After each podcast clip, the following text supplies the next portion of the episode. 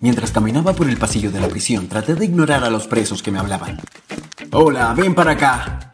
Hola, ¿cuál es tu nombre? ¿Tienes un cigarrillo, hermano? Me aseguraba de no hacer contacto visual con ninguno de ellos. Era un lugar muy aterrador en el cual estar, así que intentaba pasar lo más rápido posible por allí. Pero antes de que continúe, asegúrate de darle me gusta, de suscribirte y presionar la campana de notificaciones, porque de seguro no te querrás perder ninguna de nuestras locas historias. Había limpiado la prisión trapeando los pisos y vaciando los cestos de la basura. Por fin ya era hora de ir a casa. En cuanto entré a mi casa, me quité el bigote de la cara y me metí directo a la ducha. Probablemente te estés preguntando, ¿cómo es que me metí en esta situación tan peculiar? Bueno, permíteme empezar por el inicio, en donde todo empezó. Cuando estaba en la escuela yo era un típico estudiante normal y aburrido y no me destacaba entre la multitud. De hecho, la mayoría de la gente ni siquiera tenía idea de que yo existía. Yo estaba bien con eso, realmente no me importaba si alguien sabía quién era yo. Pero un día todo eso cambió. El día comenzó como cualquier otro, pero cuando entramos al salón de clases noté que había una chica nueva sentada en una de las mesas. Tan pronto como la vi, me enamoré de ella. De repente quise llamar la atención. No quería que fuera abordada por alguno de los otros chicos antes de poder tener la oportunidad de invitarla a salir. Me seguía preguntando cómo diablos iba a reunir el valor para poder hablar con ella, cuando el maestro entró y me salvó la vida. Mark, ella es Lisa, es nueva por aquí. ¿Puedes trabajar con ella para la práctica del experimento de hoy, por favor?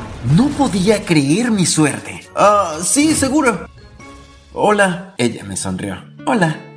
A partir de ese momento nos llevamos bien. Mientras trabajábamos juntos en la práctica del experimento, no pude evitar mirarla. Es increíblemente hermosa, nunca había conocido a nadie como ella.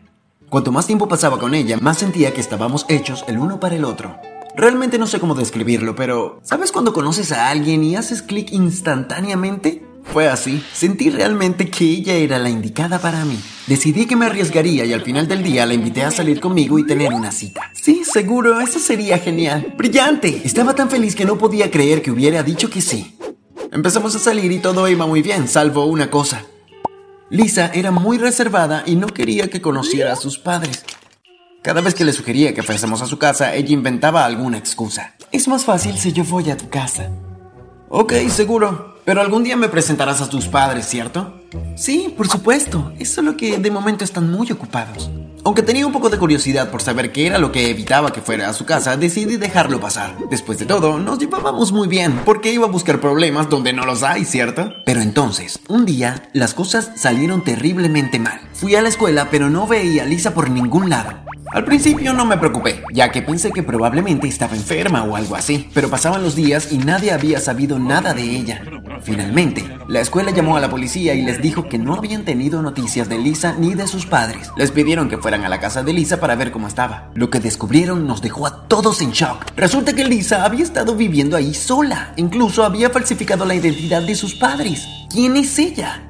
Estaba muy molesto porque mi novia había estado mintiéndome y ahora no tenía idea de dónde estaba. Me senté en mi habitación a llorar sintiendo lástima por mí mismo.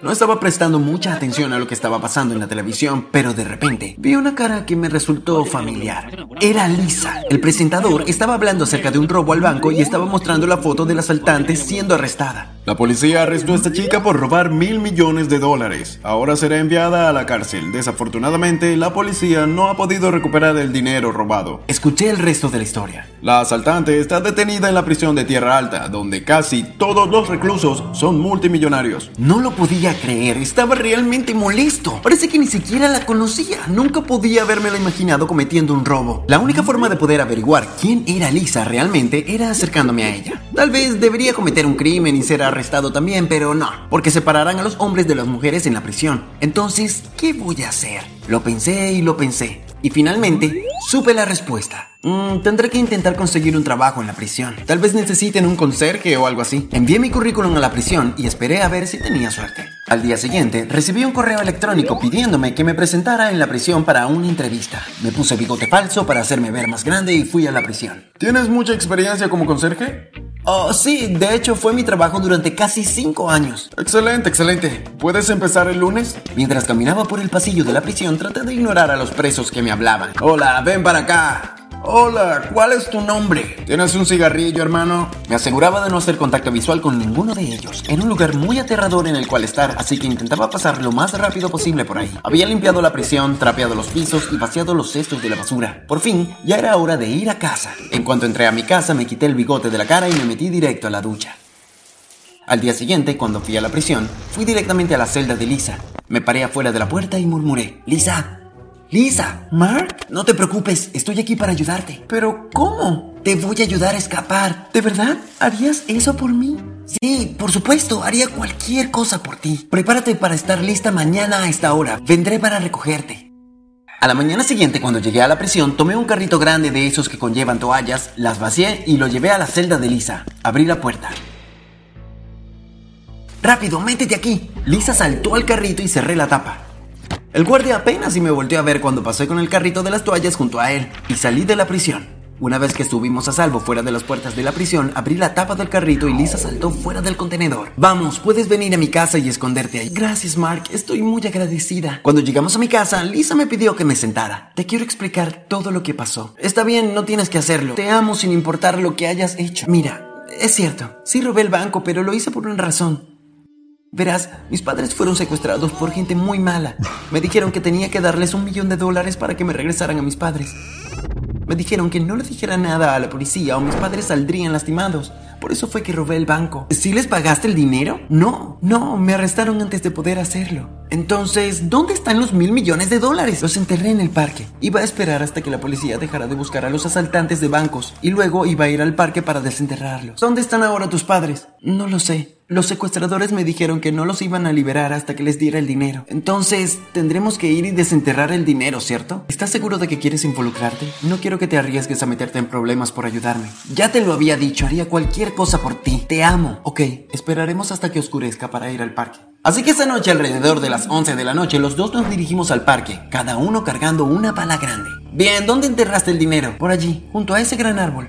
Caminamos hacia el lugar exacto donde el dinero estaba enterrado y comenzamos a cavar. Estaba realmente oscuro y era difícil ver lo que estábamos haciendo, pero cavamos y cavamos, hasta que eventualmente sentí que mi pala golpeó algo duro. Creo que lo encontré. Raspamos la tierra alrededor de la caja. Sí, es esa. Metí la mano en el agujero y saqué la caja. Lisa la abrió al mismo tiempo en que la luna salía detrás de una nube e iluminaba la caja. Nunca antes había visto tanto dinero en mi vida. La caja estaba llena de billetes de 100 dólares. ¡Wow! Seguramente eso es un montón de dinero. Rápido, volvamos a llenar el agujero y salgamos de aquí. Una vez que volvimos a llenar el agujero, recogimos la caja y regresamos a mi casa. Tan pronto como llegamos, Lisa sacó su teléfono y llamó a un número. Ya tengo el dinero, ¿ok? Ok. Sí, ok. Entiendo. ¿Qué te dijeron? Me dijeron que me reuniera con ellos mañana por la noche, a las 9 de la noche. Una vez que tengan el dinero, liberarán a mis padres. ¿Dónde nos encontraremos con ellos? No, me dijeron que debo ir yo sola. No voy a dejar que vayas tú sola, podría ser peligroso. Tienes que dejarme ir. Si te ven conmigo, podrían pensar que es una trampa. No puedo arriesgarme a que te lastimen o que lastimen a mis padres. Ok, pero por favor ten cuidado. Por supuesto que lo tendré. La noche siguiente esperé en casa mirando nerviosamente el reloj. Cuando la hora marcaba las 9 pm, mi estómago se llenó de mariposas. Por favor, no dejes que nada le pase a Lisa, nunca me lo podría perdonar. Pero no tenía por qué preocuparme. Más tarde, en menos de 30 minutos, Lisa llamó a mi puerta. ¿Qué pasó? ¿Ya liberaron a tus padres? Sí, sí, todo está bien. Les di el dinero y cinco minutos después dejaron ir a mis padres. Oh, gracias a Dios. No te lastimaron, ¿verdad? No, no, ya todo terminó. Por fin podremos volver a nuestras vidas normales. Le sonreí a Lisa. Eso es justo lo que quería escuchar. Pero desafortunadamente mi buen humor no duró mucho. Justo cuando empezábamos a relajarnos, creíamos que todo había salido bien, se escuchó un fuerte golpe en la puerta de mi casa. Volté a ver a Lisa. ¿Quién podrá ser a esta hora de la noche? Mejor ve quién es. Fui, abrí la puerta y había cuatro policías ahí parados. Mark, ¿sí? Estás bajo arresto por ayudar a robar un banco. Me quedé ahí parado viéndolos completamente en shock. Una parte de mí quería negarlo todo, pero también quería proteger a Lisa. Sabía que ellos no tenían la menor idea de que Lisa estaba en mi casa. Si iba con ellos, entonces Lisa tendría tiempo suficiente de escapar. Ok, solo iré por mi chamarra e iré con ustedes a la estación. ¡No! Me giré y vi a Lisa parada detrás de mí. ¿Qué estás haciendo? No voy a dejar que te eches la culpa por esto, Mark. Oficial, soy Lisa. Yo soy el que cometió el robo. Mark no tuvo nada que ver con eso. El oficial nos miró a los dos con cara de confusión.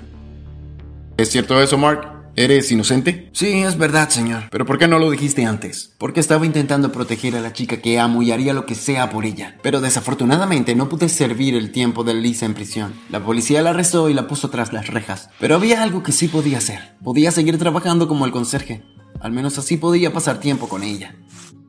Así que trabajé día y noche en la prisión, trapeando los pisos y vaciando los cestos de la basura. Sí, tenía que lidiar con todos los reclusos diciéndome cosas, pero valía la pena para poder pasar algunos minutos del día platicando con Lisa desde afuera de la puerta de su celda. Te amo, Lisa.